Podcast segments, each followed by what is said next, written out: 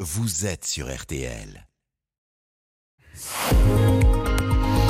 Ah ouais, les pourquoi de l'info, Florian Gazan. Alors qu'est sorti hier le nouveau film de Georges Clooney, Ticket to Paradise, vous Yeah. allez nous expliquer pourquoi, pourquoi le café n'est pas la boisson qui a fait la fortune de l'acteur américain. Et Eh non, même si le café pour lequel il fait la pub depuis 2006 lui a quand même euh, rapporté plus de 40 millions d'euros. Les impôts, what else Slogan que Clooney a, a improvisé sur le tournage de son premier spot, c'est lui qui a inventé Ah oui ça. C'est lui qui Et- a inventé le what else. Ouais, ouais, c'est lui qui a inventé. Quel ça, a- talent. ça a permis quand même dans l'année suivante de- d'augmenter les ventes de 46%.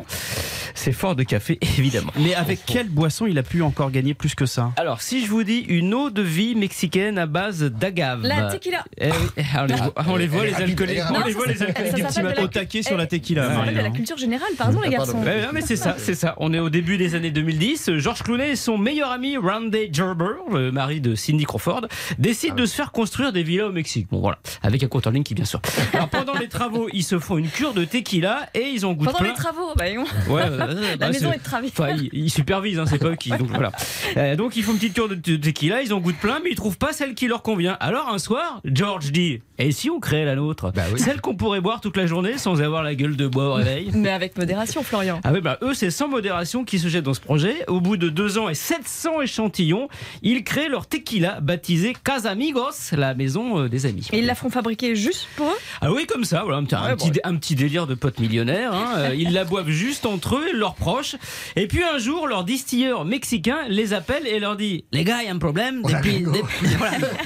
Depuis deux ans, je vous ai fabriqué 1000 bouteilles. Alors, soit vous les vendez, soit vous bouvez beaucoup trop. Là, légalement, je peux plus vous livrer. Créez la marque, sinon, il faut tout arrêter. Vous avez fait des doublages pour Zorro, non, Florian aussi, un peu. J'imagine qu'ils ont lancé la marque. Eh ben oui, pas le choix, sinon bah, fini la tequila maison. Donc en 2013, ils la commercialisent à un prix abordable car ils ne cherchent pas à se faire de l'argent dessus. Sauf qu'à leur grande surprise, ça marche. Tellement qu'en 2017, un grand groupe propose de les racheter. Ils acceptent à condition de rester impliqués et empochent, accrochez-vous, 900 millions d'euros. Une vente qu'ils ont dû forcément arroser. La tequila ou alors Merci Il est fort, beaucoup, ce Florian Georges. Gazan. Oui. On vous retrouve euh, sur votre podcast hein, Oui. tous les jours. hein. Ah ouais. évidemment, sur vos plateformes.